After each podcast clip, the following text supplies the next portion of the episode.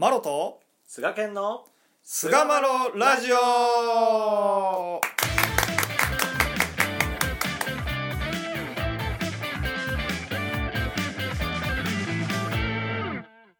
さあそれでは始まりました。第477回菅マロラジオ。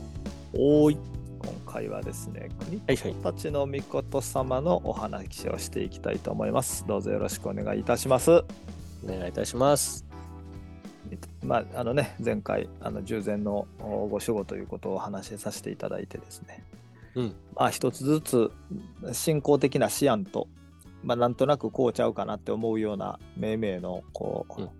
思案と、まあはい。そういったことをひれきしながらまあ皆さん方のですね聞いておられる方々のこう思案のまあ一つの手立てになるようなことができたらなと思いながらですね、うん。えー実験的にこうお話ししていこうかなと思ってます。よろしくお願いします。お願いいたします。はい。なんかまあそうですね。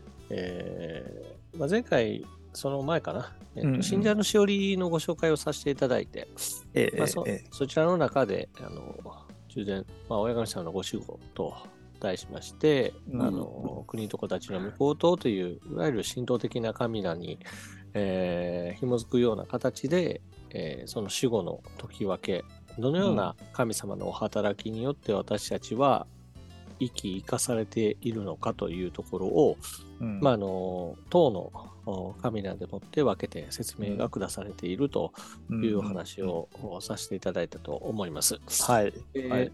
まあ、この信者のしおりがまあ象徴的なんですが、うん。この従前の守護という、まあ、これ一つの教理としてこう理解されていると思うんですが、うん。まあ、これはやっぱり貸し物借り物の教えと、まあ、セットで考えるべきなのかなというふうにまあそうやろうな。そこを抜きにしてこれだけ語っててもなんかねはい。あの実際ピンピンとこないって言ったら怒られるけどはいはい。身につかないというかね。そうですね。はい。やっぱりあの、貸し物借り物と聞いたときに、パッと想起するのはやっぱ体は借り物っていう方も多いんじゃないかなと思うんですが、もちろんこの体における神様の守護が、まあ、あるわけですけども、うん。まあ、それとともにですね、私たちが暮らしているこの世界においても、お神様は守護してくださっておりますし、うん。まあ、そもそもですね、この世界は親神様そのもので、私たちは心一つでこの世界に体を借りて、えー住まわしていただいていると、おうん。こう考えさせてもらうのが、まあ、天理教の貸し物借り物の教えであり、まあ、それを特にあの体感させていただく上にですね、こと分けて、えー順に分けてくださって教えられるのが、この、うん。お従前の守護の時分けではないかなとうん。思います。そうですね。はい。あのまあ僕が思ってるのは、はいあのこの世界は親神様の体で体は神さんのっていうのも、うん。全てこう天の理に支配されてるっていうことやと思うんですよね。あうんうんうん。の端的に言うと。なるほど。全て親神様のこの理天の理によって支配されてる世界やと、うん。でそこに支配されてないのが心だけやと。自分のものやと、うんうん。いうことやと、まあ、僕は一応、まだかかなりこうお大雑把にというかはい。端的に言ったらそうなるのかなというふうに思ってて、あの要は天の理を教えてもらってるわけですよ、うんお道の教えはね。うんでそこにその自分の心の理というか心の働きが沿っていくと親神様と共鳴してというかうん。あ重要自在の心次第の働きをこう見せていただけるっていう、まあ、こういう構造になってるんじゃないかなと僕個人としては理解してるんですよ。そうですね。ということは、うんあーその天の理をこう掘っていく学んでいくということは、うんあーもしかするとその心の在り方というのもですねどうやったら天の理に沿っていくやろうというこう思案がしやすくなるんじゃないかなと、まあ、このように考えてたりするわけなんですね。うんうんうん。ですからまあこの従前の主語をこう掘り込んでいくという作業もですね、うんうんえーまあ、それを働きを知れば知るほど自分の心をどう天の理に沿わせていくかというふうにこう思案もまあできるのかなということをまあ僕はやってたりするというか、うんうん。うんそうですね。なんかこう、自然を題材にして、えーいろんなこう例え話っていうのも親様はたくさんされたんではないかなと思うんですよね。うんあの水、まあ、今回国と子たちの御子お父様のご守護に関して言いましたら、まあ、水ということになってくるわけですけども、うん。まあ、あの水を飲めば水の味をするというようなお言葉や、えー水でも落ちきれば上がるようなものやとか、うん。まあ、そういった、えー自然にある、まあ、身近なものをお例えに用いながら私たちは導かれたという、えー歴史があるかとそうですね。うん。そういう意味で今、西岡さんがおっしゃったこの天の理というところ、まあ、まあ、特にまあ言い換えて問題なければルールっていうことが言えるのかなと、法則とかっていうことが言えるんじゃないかなと思うんですけども、そこにこう、我々の心を合わせていくっていう、まあ、まあ、この家畜の借り物の教理と、まあ、八つの誇りの解き分けっていうのが、まあね、セットで説かれているわけですけども、まあ、心を見つめるとき、この8つの門目と、まあ、そしてま、た自然の中にうん私たちの生き方の、まあ、根源的な法則というものが見つかるんではないかなというところをこううん合わせ技でね、うんあの私たちは特に日々振り返ったり、まあ、特にはあの病気になったり怪我をした時などに、うんまあ、自分の在り方を点検するという意味でもってこの従前の守護や八つの誇りというものが使われるんではないかなと思いま。そうですすね。うんはいで、まあ、あの分かりやすくね、解き分けられたあのが、神さんの働きを分かりやすく解き分けられたのが従前の守護であると、はい、いうことですよね。まあ、それを少しずつこう分解しつつなんですけれども、はいはい。うんはいえー国神社のとしおりはい、はい、からまずうん読うん、ませてもらいましょうか。はい、お願いします。はい。えー国と子たちの御子と、天では月様とおあられ下され、人間身のうち目を潤い、世界では水の守護のりと。うん、うん、うん。天理教経典ではもう少し短く、まあ、人間身のうち目を潤い、世界では水の守護のりとうん、言われておりますね。はい。うん、まあちょっとまあこれ昔の資料になるんですけども、まあ、天理教紅葉という、えーまあ、限りなく優秀な冊子があー昭和9、まあ、昭和初年代から出されて、まあ、今回紹介するのは9年のものなんですけども、うん。まあ、そちらの中では、まあ、天にては月様と現れたまい。人体にては目銅潤いのご守護をなしくだされ。世界にては水一切のご守護をなしくだされます。ということで、うん。うん。あの目銅、まあ、銅っていうのは体。体のことですね、体の潤いのご守護というふうにこう言われていたというところ古いね、信仰者というか、昔の人たちは目処を潤いって言いますよね。そうですね。うん、それとやっぱこの天、まあ、この世界におきましてはお月様という姿でお現れたまいと。そうですね。いうように、えー説かれていまして、なんかこう、解かれ方がさ、天体見立てで解かれてるのと、うん、あのそのお働きうん。で解かれてるのと、うん。で、まあ、泥海世界でのね、その働きと、まあ、うん。なんかこう、おそれぞれのね、えー解かれ方というのは多少変わ変わるというか、違いはあるんですけれども、うん、うん、まあ、要は天にては月様うん。ですよね、お月様であると。うん。で、えー私たちの生活、自分の体の中では目や体の潤い一切が国と子たちの御事様であると。うん。で、世界ではこう水の守護であるというね。うん、うん。うんまあ、こういう、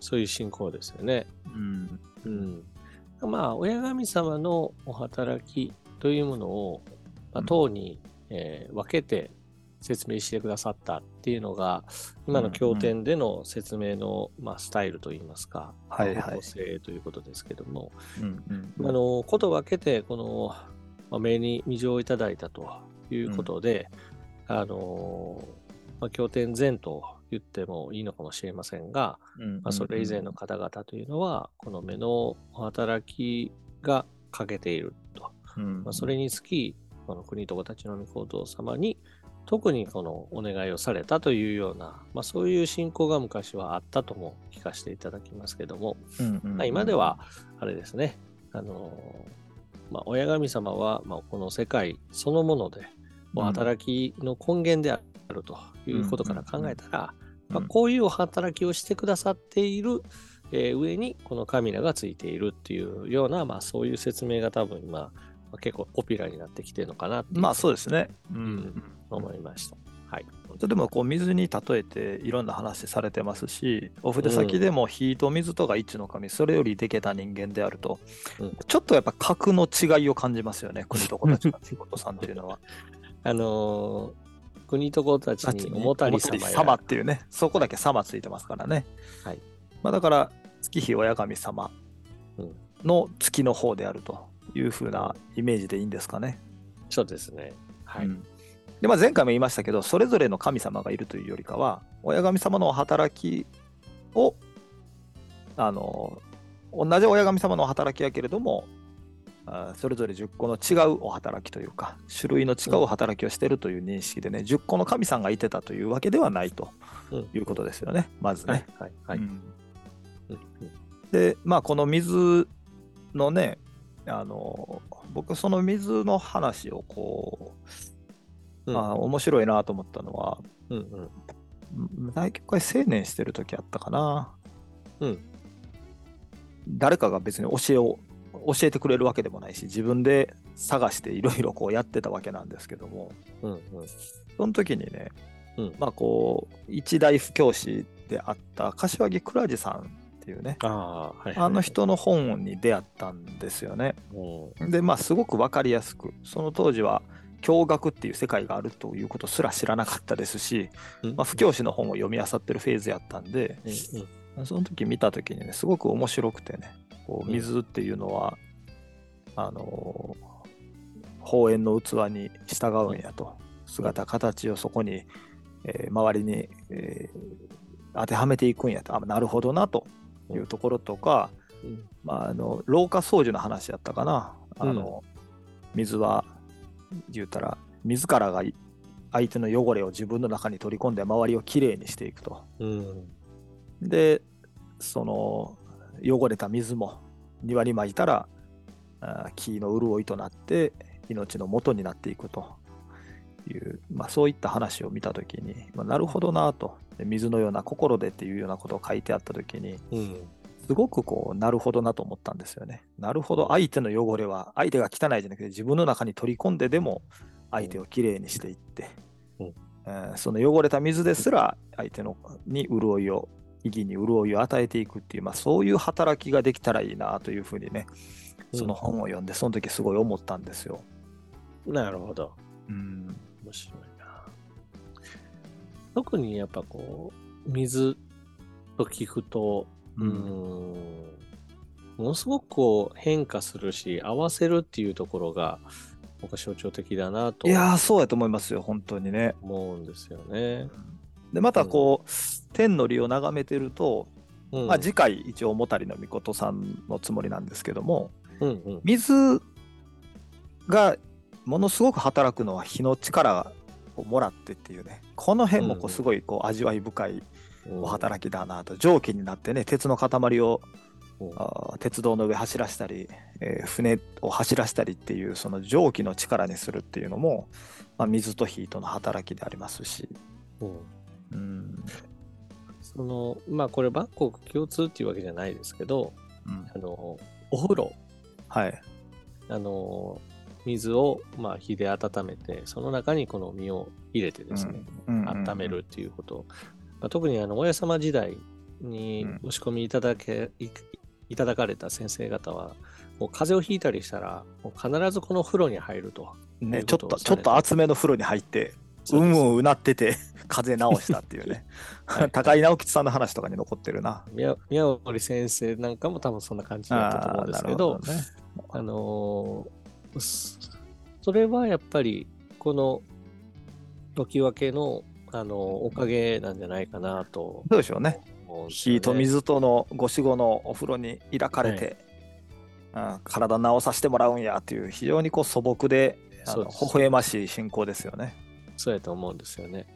だからなんかこの従前の主語、まあ、それぞれのこう解き分けられているところが、やっぱベースにあって、うんでそれでもってこの世界を見つめるときに、うんやっぱね、もう一味も二味もこの感じ方が変わってくるんじゃないかなと、うんこの先人のお姿を見て、まあ、自分なんかは思ったりするんですよね。そうですね。ううんん。